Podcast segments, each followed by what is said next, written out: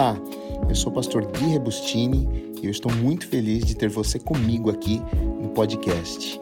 Que a palavra de hoje fale muito ao seu coração. Deus te abençoe.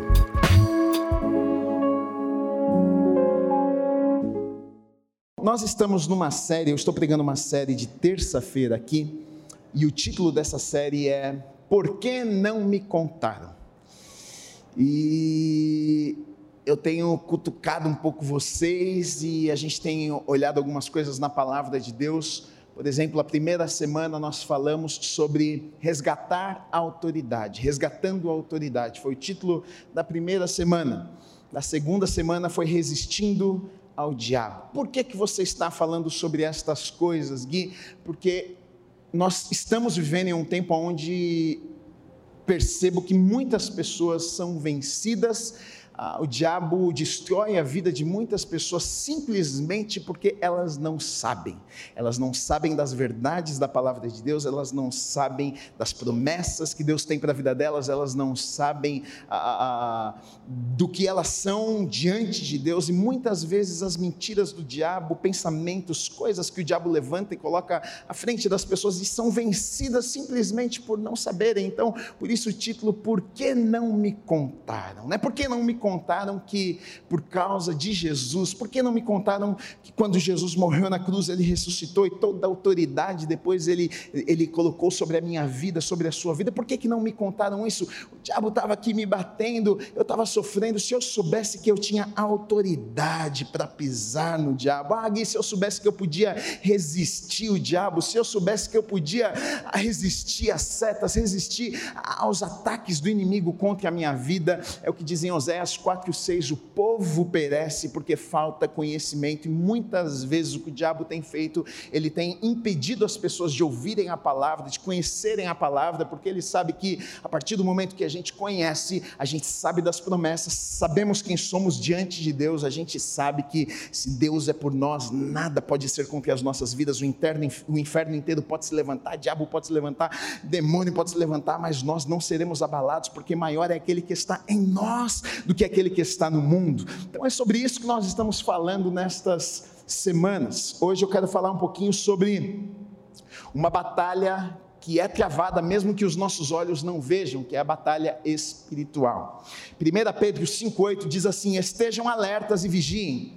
O diabo, o inimigo de vocês, anda ao redor como leão, rugindo e procurando a quem possa devorar. Tiago 4,7 diz assim: Portanto, submetam-se a Deus, resistam ao diabo e ele fugirá de vocês duas coisas para começarmos que nós precisamos saber. Deixa eu te contar uma coisa se você não sabia: o diabo não gosta de você. O diabo, na verdade, ele te odeia e a vontade dele é destruir a tua vida. A vontade dele é que você não viva aquilo que Deus tem para sua vida aqui nessa terra. A vontade dele é, é te impedir de viver as promessas de Deus, aquilo que Deus planejou para você. Ele quer de todas as formas impedir que você receba, impedir que você viva todas essas coisas. A Bíblia vai dizer que ele não é um leão, mas ele, ele ruge como um leão. Ele não é um leão, porque o leão é o leão da tribo de Judá. Ele, ele, ele finge, ele ruge como um leão. E seu rugido, na verdade, é simplesmente porque ele quer me amedrontar. Ele quer te amedrontar. Na verdade, ele quer ir cercando, rugindo, para que a gente fique com medo. E muitas pessoas têm as suas vidas muitas vezes travadas pelo medo, pelo pavor. Ai meu Deus, e se o diabo me atacar, e se o diabo destruir minha vida, tem pessoas que têm aflição até de falar no nome do diabo. Ai, fala diabo não, é, já bate até na madeira para ver se espanta, sai esse negócio, gosto nem de falar o nome, porque vai que ele me ouve. Depois vai lá em casa, sentar lá em casa, né, pastor? Depois ele vai aparecer lá, puxar meu pé de, é, de noite lá na cama. Eu estou fora desse negócio. E muitas vezes o diabo ele ruge e as pessoas ficam com medo, ficam apreensivas, com medo do futuro, com medo é, de que eu não vou viver aquilo que Deus tem para minha vida. E a Bíblia aqui em Tiago vai dizer o seguinte: vocês precisam, a primeira coisa é se submeter submeterem a Deus, se relacionarem com Deus, andarem com Deus, estar com Deus. E aí, quando nós estamos nessa posição, nós estamos nos relacionando com Deus, a gente pode, a gente consegue, na verdade, fazer, sabe o que? Resistir o diabo. E sabe o que é interessante quando fala sobre resistir? Porque a Bíblia você não vai e vem em nenhum lugar dizendo, olha, você tem que batalhar contra o diabo, você tem que é, ir lá e tentar matar o diabo. Não, sabe por quê? Na verdade, nós precisamos só resistir Porque o diabo já foi vencido. Na cruz do Calvário, Cristo venceu o diabo, ele ainda continua agindo, porque ainda não chegou lá no final dos tempos, onde Jesus vai, o diabo vai ser jogado lá no lago de fogo, e aí então ele não vai ter mais autoridade, não vai poder fazer mais nada nas nossas vidas, mas, mas nós precisamos saber que ah, Jesus já venceu na cruz, na verdade o diabo ele já foi derrotado, e por isso que nós precisamos apenas resistir, porque ele vai tentar roubar de mim e de você aquilo que já nos foi foi dado, a vitória já é nossa, Ele sabe disso e o que Ele quer fazer não é batalhar contra as nossas vidas, porque a gente precisa vencer o diabo, na verdade a gente precisa resistir apenas às ciladas, aos ataques, para que Ele não roube aquilo que já é nosso. Eu coloquei que nós não podemos uh, nos esquecer de duas coisas. Primeira é que Cristo derrotou definitivamente Satanás, como eu falei para vocês. Em Hebreus 2,14 vai dizer assim: Portanto, visto que os filhos são pessoas de carne e sangue, ele, ele também participou dessa condição humana para que por sua morte derrotasse aquele que tem o poder da morte, isto é, o diabo. Segundo lugar, apesar de ser um exército derrotado, foi o que eu falei, ele continua agindo e tentando roubar aquilo que nos foi dado. E lá em Efésios, no capítulo 6, eu quero ler com vocês dos versículos 10 a 18, porque o apóstolo Paulo ele vai falar sobre sobre essa batalha que é travada num mundo que os nossos olhos naturais não conseguem ver, chamado de mundo batalha espiritual. É um mundo que existe, que é verdadeiro, que nós vemos na palavra de Deus, só que os nossos olhos naturais não conseguem ver, mas não é porque não conseguimos ver, é que não é real. O apóstolo Paulo vai dizer que, na verdade, a nossa guerra, a nossa batalha, a nossa luta não é contra a carne, contra sangue, mas é contra espíritos malignos. Muitas vezes nós pensamos que nós estamos batalhando é com pessoas, né? Ah, eu estou numa guerra é com o meu chefe, eu estou numa guerra com um amigo, eu estou numa guerra com isso, com aquilo, e muitas vezes nós não entendemos, não percebemos, não temos discernimento para entendermos e enxergarmos que por trás do chefe existe uma guerra, por trás do chefe muitas vezes existe uma batalha espiritual que está sendo travada, existem espíritos malignos que talvez estejam até usando a vida dele para tentar te atrapalhar, para tentar te colocar para baixo o tempo inteiro. Na verdade, é o que o apóstolo Paulo vai dizer: olha, a nossa guerra não é contra pessoas, a nossa guerra é contra espíritos malignos. E é sobre isso que ele fala aqui em Efésios 6, de 10 a 18. Ele vai dizer assim: finalmente fortaleçam-se no Senhor e no seu forte poder. Vistam toda a armadura de Deus para poderem ficar firmes contra as ciladas do diabo. Pois a nossa luta não é contra seres humanos, mas contra os poderes e autoridades, contra os dominadores deste mundo de trevas, contra as forças espirituais do mal nas regiões celestiais. Por isso, vistam toda a armadura de Deus, para que possam resistir no dia mal e permanecer inabaláveis depois de terem feito tudo. Assim, mantenham-se firmes cingindo-se com o cinto da verdade, vestindo a couraça da justiça e tendo os pés calçados com a prontidão do evangelho da paz. Além disso, usem o escudo da fé, com o qual vocês poderão apagar todas as setas inflamadas do maligno. Usem o capacete da salvação e a espada do espírito, que é a palavra de Deus. E ele termina dizendo: Orem no Espírito em todas as ocasiões, com toda oração e súplica, tendo isso em mente. Estejam atentos e perseverem na oração por todos os santos. Então, olha só o que o apóstolo Paulo ele vem falar sobre uma guerra que acontece no mundo espiritual, uma batalha espiritual. E ele apenas não, ele não fala apenas dessa guerra, porque seria, já pensou se ele nos contasse sobre essa guerra, ele nos trouxesse essa revelação de que realmente existe uma guerra, de que está sendo travada uma guerra, e a história terminasse aí, a gente ia sair correndo, ficar com medo, meu Deus, e agora? O inimigo é mais forte do que nós, mas não, ele vem nos mostrar, ele vem é, trazer algumas lições para nós, ele faz, ele usa, na verdade, a, a, a armadura que um soldado romano usava naquele tempo, porque o apóstolo Paulo estava lá preso e ele, ele, ele era algo comum para ele, ele via ali os soldados ali na cadeia, ele via o exército, as pessoas, os soldados romanos, e ele via a vestidura, as armaduras, tudo que eles usavam, a espada, o cinto, a, a, o escudo e todas as coisas, e ele usa a armadura de um soldado para nos ensinar alguns princípios espirituais. Ele, ele, ele fala sobre uma armadura, dizendo: olha, existe uma armadura, na verdade, que não é essa armadura que o, o soldado está usando, mas é uma armadura invisível que vocês podem colocar sobre a vida de vocês, que vai guardar a vida de vocês, que vai livrar a vida de vocês do mal, que vai impedir do inimigo vencê-los.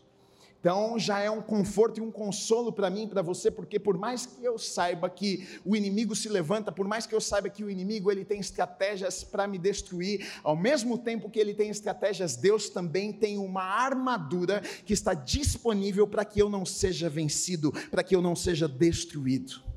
E o apóstolo Paulo vai falar sobre isso. E cada e cada e cada cada elemento, cada, cada coisa aqui que ele fala da armadura tem um significado, né?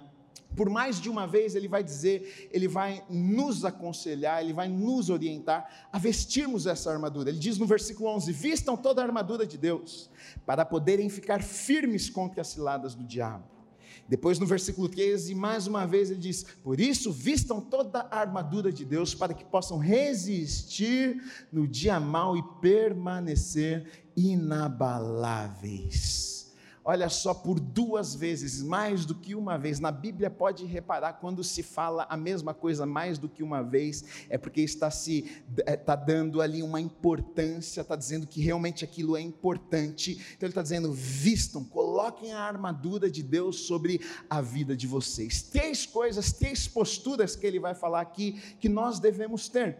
Né? Primeira coisa ele diz no versículo 10 e no 14: fortaleçam no Senhor e no seu poder no seu forte poder. E no 14 diz assim: assim mantenham-se firmes. Então ele fala a primeira coisa que, olha, vocês precisam estar firmes.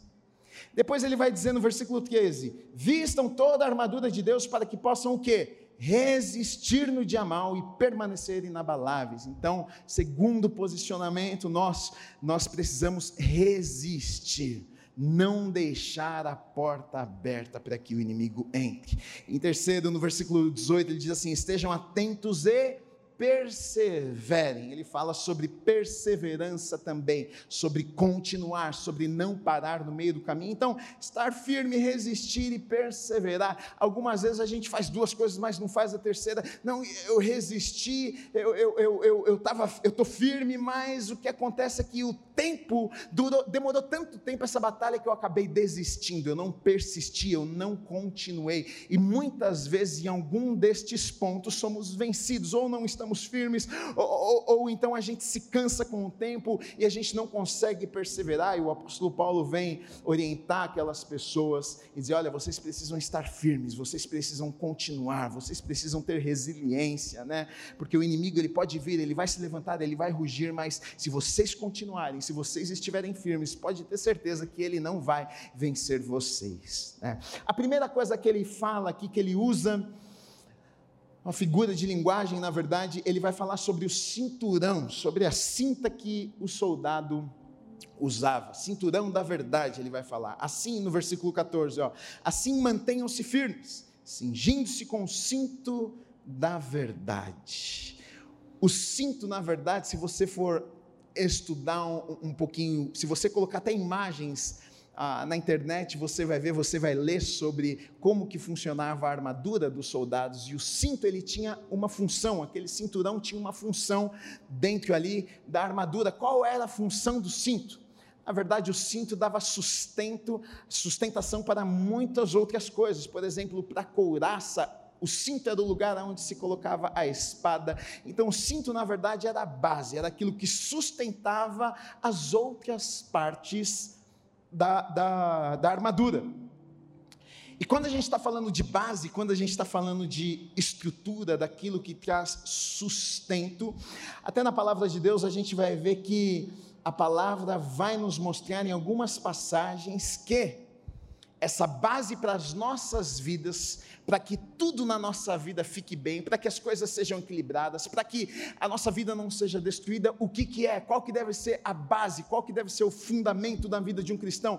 Qual que deve ser aquilo que sustenta as nossas vidas? O que é? O que é esse cinturão que traz o sustento para as outras áreas, queridos? Não é nada a não ser a palavra de Deus nas nossas vidas. Se você, se você ler lá em Mateus capítulo 7, de 24 a 27, vai falar sobre isso. É Jesus falando: olha, é, aquele, que, aquele que tem a minha palavra, que observa a minha palavra, é como se ele estivesse construindo a sua casa sobre a rocha. Agora, o que não observa a minha palavra, ele também constrói uma casa, mas ele constrói a sua casa sobre um montão de areias. A Bíblia vai dizer que a tempestade, a chuva, chega para as duas casas, mas a casa que está estabelecida sobre a rocha, essa casa pode vir a tempestade, pode vir o dia difícil, pode vir o vento, mas essa casa não é destruída. Por quê? Porque o fundamento, porque o que dá, é, é, que dá firmeza, o que está por baixo desta casa é a palavra de Deus que sustenta esta casa. Quando a gente fala de estrutura, quando a gente fala aquilo que sustenta as nossas vidas, nós podemos falar sobre a palavra de Deus, queridos, porque, porque a gente pode ver momentos difíceis nas nossas vidas, a gente pode sim passar por tempestades nas nossas vidas, a gente pode sim muitas vezes sentir que o inimigo se levantou, está tentando nos desanimar, está tentando nos abater, está tentando fazer algo contra as nossas vidas, mas como ali no texto em Mateus 7 diz que se a minha vida, se a base para a minha vida for a palavra de Deus, a chuva, a tempestade, o dia mau, o dia difícil, ele pode vir sim, mas o dia difícil não vai me destruir, o dia mau não vai destruir a minha vida, a tempestade não vai me abater, a tempestade não vai destruir a minha vida, porque a base é forte, é como uma rocha, é uma palavra que sustenta a minha vida.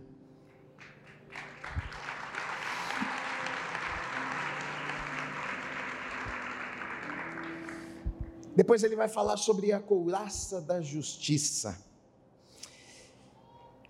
Eu coloquei aqui a couraça é uma parte fundamental da armadura de um soldado na antiguidade. Obviamente, a couraça possuía um papel fundamental ah, e o papel dessa couraça, na verdade, é, era de, de, de proteger, dificultar ao máximo um oponente conseguisse ferir um soldado mortalmente. Porque a couraça, a couraça ficava onde? A couraça ficava nessa parte aqui do pescoço até aqui, depois da cintura, e cobria, na verdade, os órgãos vitais do soldado. O coração, os órgãos para que ele não fosse ferido e sua vida fosse tirada. Então, quando a gente fala de couraça da justiça, quando a gente fala dessa proteção, na verdade, no coração, porque na verdade a Bíblia vai dizer que a vida flui é, é, é do coração, e, e, e essa couraça da justiça, existem, existem na verdade, duas coisas aqui que nós podemos falar sobre a couraça, porque quando a gente fala sobre a couraça de proteger o nosso coração, porque o diabo, na verdade, ele vai tentar de diversas formas alcançar o nosso coração. O diabo, quando ele faz alguma coisa na vida de alguém, quando uma pessoa abre uma brecha, o diabo vai lá e, e, e destrói alguma coisa, ele, ele, ele, ele, sei lá, roubaram o seu carro. Você acha que o diabo ele quer o seu carro? Ele não quer o seu carro, ele quer o seu coração. Você acha que o diabo ele quer que você seja. Você acha que ele está se importando com o seu emprego? Não. Quer que você seja mandado embora, que você não ganhe a promoção que você queria? Não. Ele está preocupado, sabe com o quê? Com o seu coração.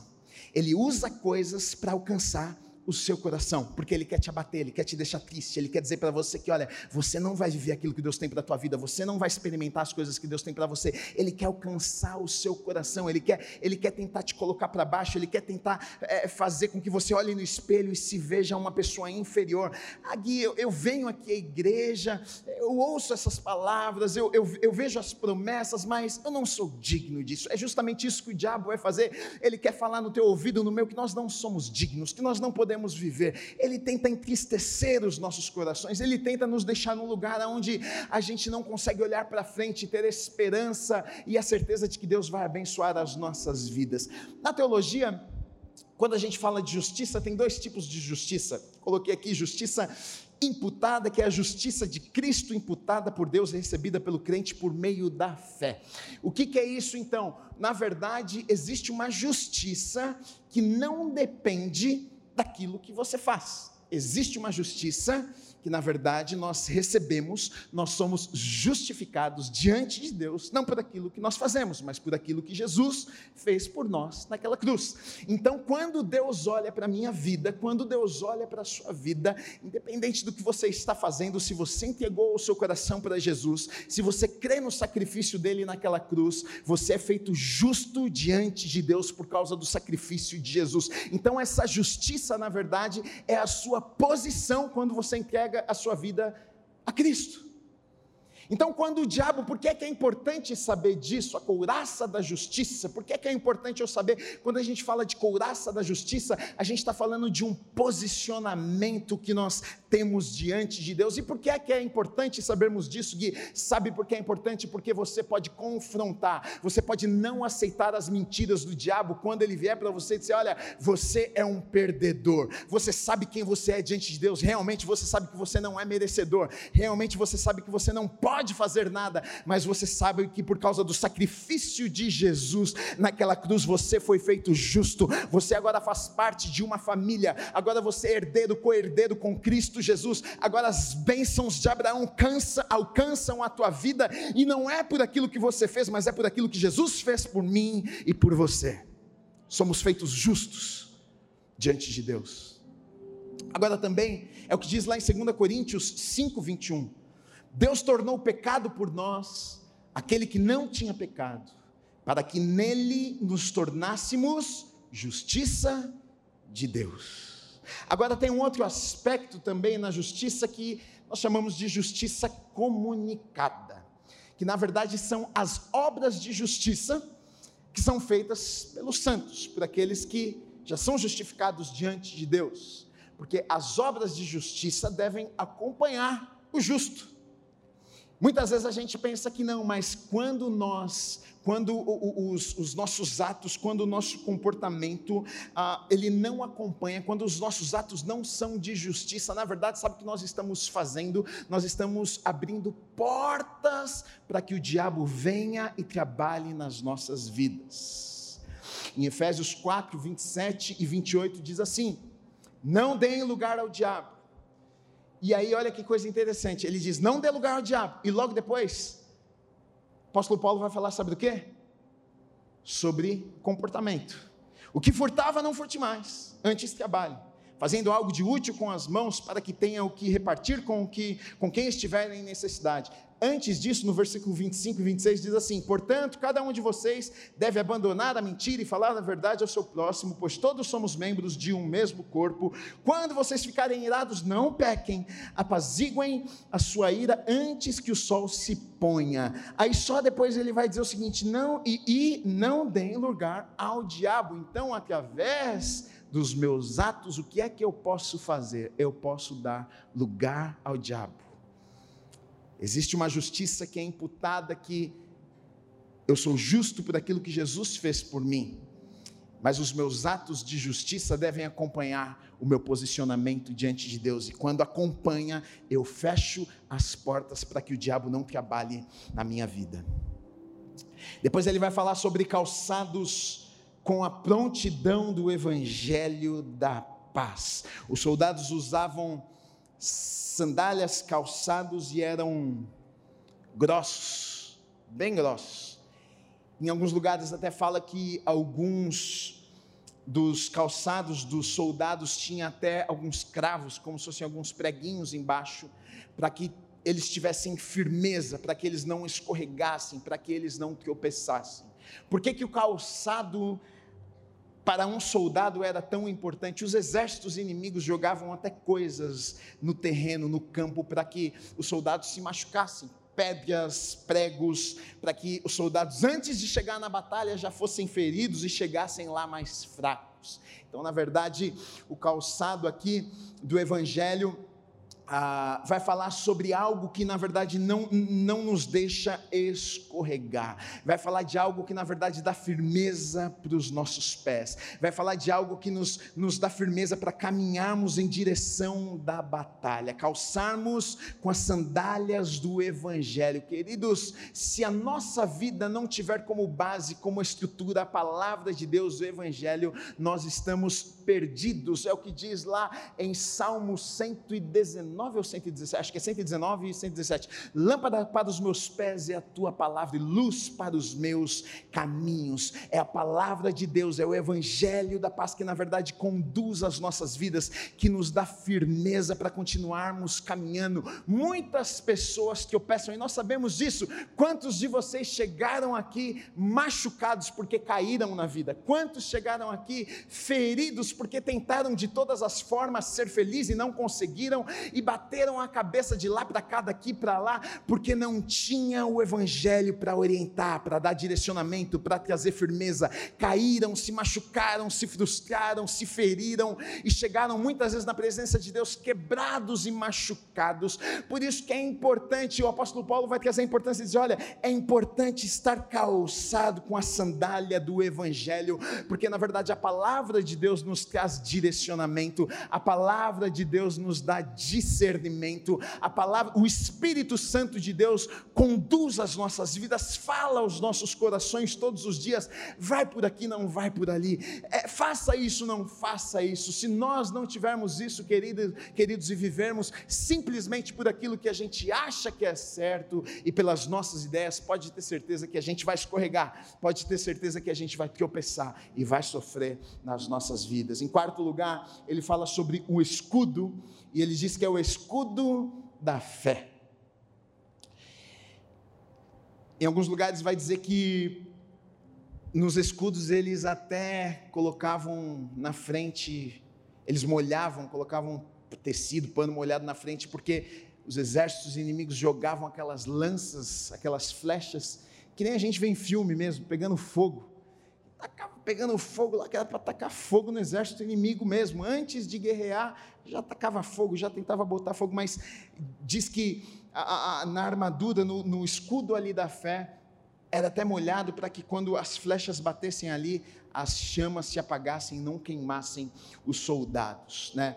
E vai falar sobre o escudo da fé. Por que é que está falando sobre esse escudo que protege as nossas vidas e está remetendo à fé? O que, que tem a fé a ver com um escudo, o que tem a fé a ver com nos guardar, com nos proteger. Em Hebreus capítulo 11, no versículo 1, diz assim: muito conhecido, a, ora, a fé é a certeza daquilo que esperamos e a prova das coisas que não vemos. A fé é a certeza do que esperamos. A fé não é aquilo que nós vemos. Que ligação tem essa do escudo com a fé, do escudo com a certeza na palavra de Deus, com a certeza de que Deus está cuidando de todas as coisas. Sabe por quê, queridos? É isso que vai nos guardar, na verdade, no dia mau. A Bíblia em nenhum momento diz que nós não teríamos dias maus aqui nessa terra. A Bíblia em nenhum momento diz que o inimigo não se levantaria contra as nossas vidas, mas nós andamos em fé, nós não andamos por vista. O que é fé? A fé é o seguinte: mesmo que circunstâncias aconteçam, mesmo que o inimigo se levante, mesmo que situações difíceis aconteçam na minha vida, mesmo que as coisas não parecem que não estão no controle de Deus, parece que Deus não está na minha história, mas mesmo assim, o que me guarda, o que me protege, sabe o que é a minha fé, porque mesmo no meio da tempestade eu continuo acreditando nas promessas, mesmo no meio dos problemas eu continuo acreditando na palavra de Deus. Os meus olhos não podem ver, eu não sinto nada, mas eu não vivo pelo que eu sinto, eu vivo por fé e não por vista. A fé é como um escudo que guarda as nossas vidas no meio da batalha. Muitas vezes nos sentimos sentimos atacados pelo inimigo, muitas vezes nos sentimos que até que o inimigo está em vantagem contra as nossas vidas, muitas vezes podemos nos sentir no campo de batalha e que estamos sozinhos e que Deus nos deixou ali sozinhos, mas nós não vivemos por aquilo que nós sentimos. É este escudo que nos guarda, é este escudo que, que sustenta as nossas vidas, a nossa fé. Não vemos nada, mas cremos e sabemos, temos certeza nos nossos corações que Deus está no controle de todas as coisas. Temos a certeza, temos fé de que Deus não mente, a palavra do Senhor é fiel. Tudo pode passar, mas a palavra de Deus não passa. Todas as promessas, tudo aquilo que Ele me prometeu, tudo aquilo que Ele falou ao meu respeito, vai acontecer. É isso que me guarda no dia mal.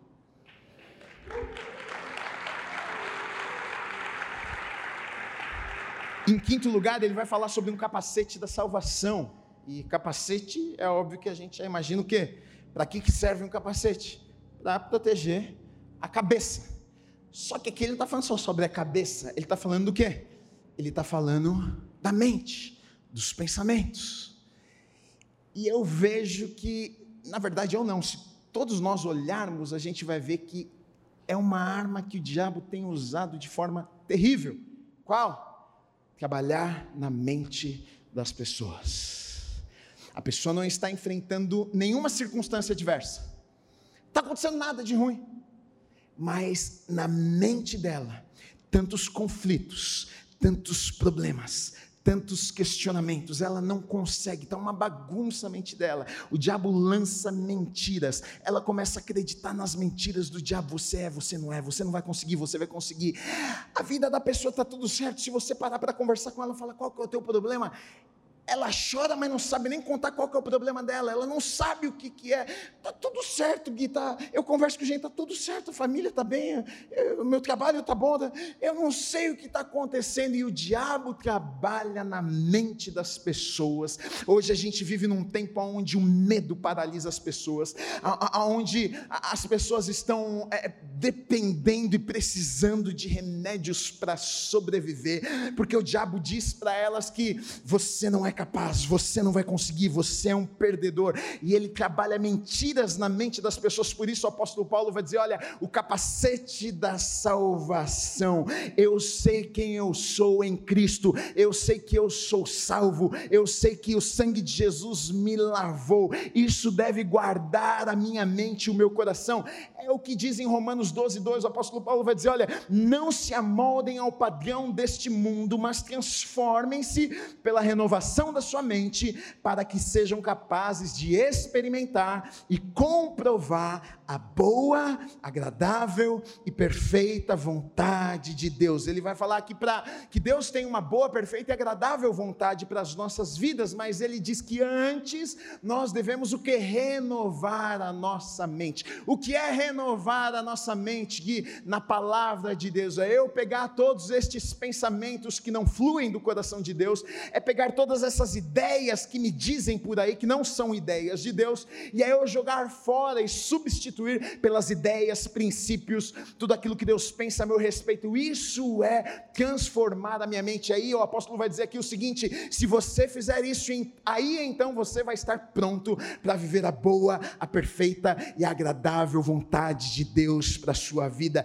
Deixa eu te dizer uma coisa: não deixe o diabo mentir para você, não deixe o diabo te enganar. Quando você estiver lá na sua casa e você sentir, muitas vezes parece que tem alguém falando conosco, né? Você é um perdedor, você não vai conseguir, você não vai realizar. Querido, olhe para a palavra de Deus, coloque este capacete da salvação, saiba quem você é em Deus, saiba das promessas que Ele tem preparadas para a sua vida. Não aceite as mentiras do diabo, mas renove a sua mente através da palavra de Deus e viva tudo aquilo que Ele tem preparado para você.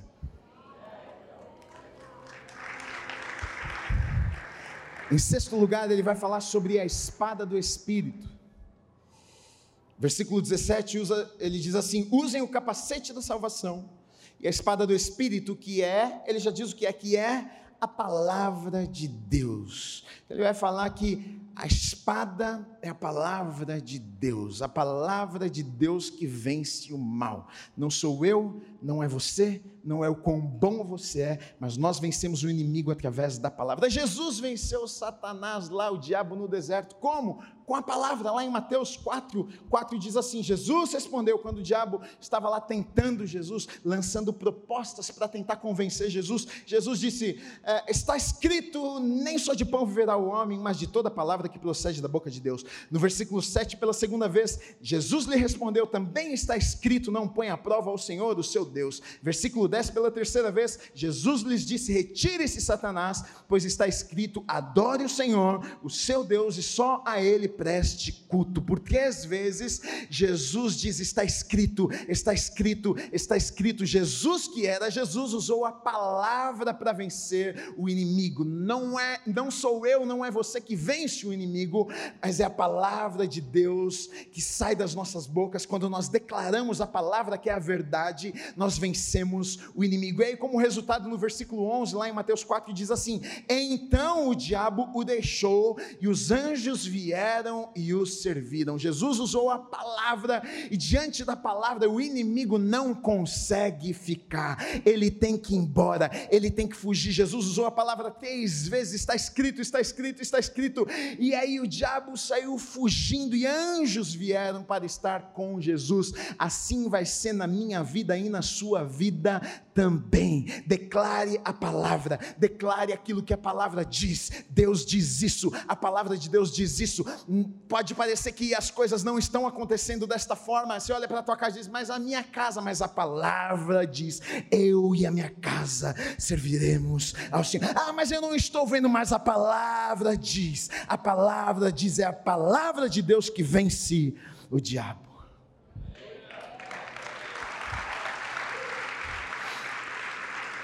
Eu falei esses dias aqui, a palavra, a espada, ela tem um poder. A espada, ele diz lá em, em o que diz em Hebreus 4,12: Pois a palavra de Deus é viva e eficaz, mas afiada que qualquer espada de dois gumes, ela penetra até o ponto de dividir alma e espírito, juntas e medulas, e julga os pensamentos e intenções do coração. Do coração. Espada que é a palavra, ela tem o poder de dividir está dizendo aqui em Hebreus, o escritor de Hebreus. Dividir o que, Gui? Os pensamentos. Dividir os pensamentos, a alma, os desejos, as vontades, do que? Do meu homem interior, do espírito, daquilo que me conecta com Deus. Então a palavra ela tem o poder de dividir aquilo que é meu, aquilo que vem da minha do meu da minha humanidade, eu ia falar não, da minha sei lá, não sei a palavra certa que eu quero usar. E do outro lado, do meu homem interior, do meu espírito, a palavra tem o poder de dividir. O que, que, o, que, que o escritor está tentando nos ensinar aqui, Gui? O que, que ele está tentando nos dizer? Sabe o que, queridos? A palavra, a palavra vai nos dar discernimento. A gente vai conseguir separar aquilo que é de Deus, aquilo que não é de Deus. A gente vai conseguir separar aquilo que é sentimento daquilo que é do espírito nas nossas vidas. A gente vai conseguir separar e distinguir o que é desejo meu e o que é desejo e vontade de Deus para a minha vida. Agora, é a palavra que vai fazer isso nas nossas vidas. Pessoas quebram a cara, pessoas choram, pessoas sofrem, por quê?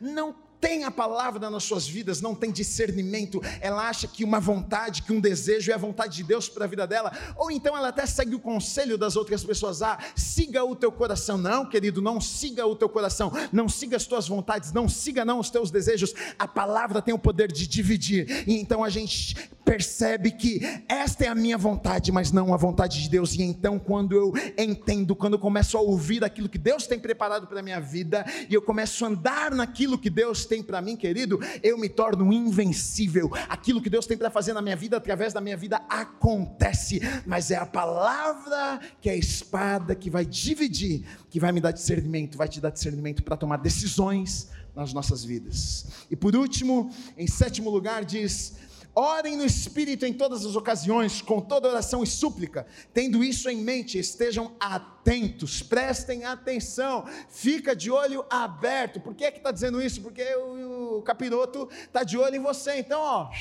não dorme no ponto, não. Fique esperto, não ache você que, tá, que tudo é tudo bem. Não ache você, se você tinha problema com bebida, não ache você que você ficar lá no boteco não tem problema, porque enquanto você está lá dormindo e pescando, o diabo está tentando destruir a sua vida. Abra os teus olhos, fique atento ao que diz aqui. Estejam atentos e perseverem na oração por todos os santos. A nossa fonte de poder, a fonte de poder nas nossas vidas é estarmos conectados com Deus, queridos, com a árvore. Se nós não estamos conectados com Deus, nós não temos poder. Não, o poder não é meu, mas é é um poder que flui dele através das nossas vidas. Como nós nos relacionamos com Deus, como estamos conectados com Deus. A oração nos aproxima de Deus, a oração nos traz intimidade, a gente se torna íntimo, a gente conhece o coração de Deus, a gente ouve Deus falar conosco. Por isso que ele está dizendo: olha, orem, orem, orem, fiquem de olhos abertos e orem, para que Deus possa falar com vocês. Então, ele, ele, ele, ele nos dá aqui chaves, ele diz: olha, se vistam com essa armadura armadura, cinturão da verdade, couraça da justiça, calçados do evangelho, escudo da fé, capacete da salvação, espada do espírito, e não se esqueçam, olhos abertos e orem continuamente.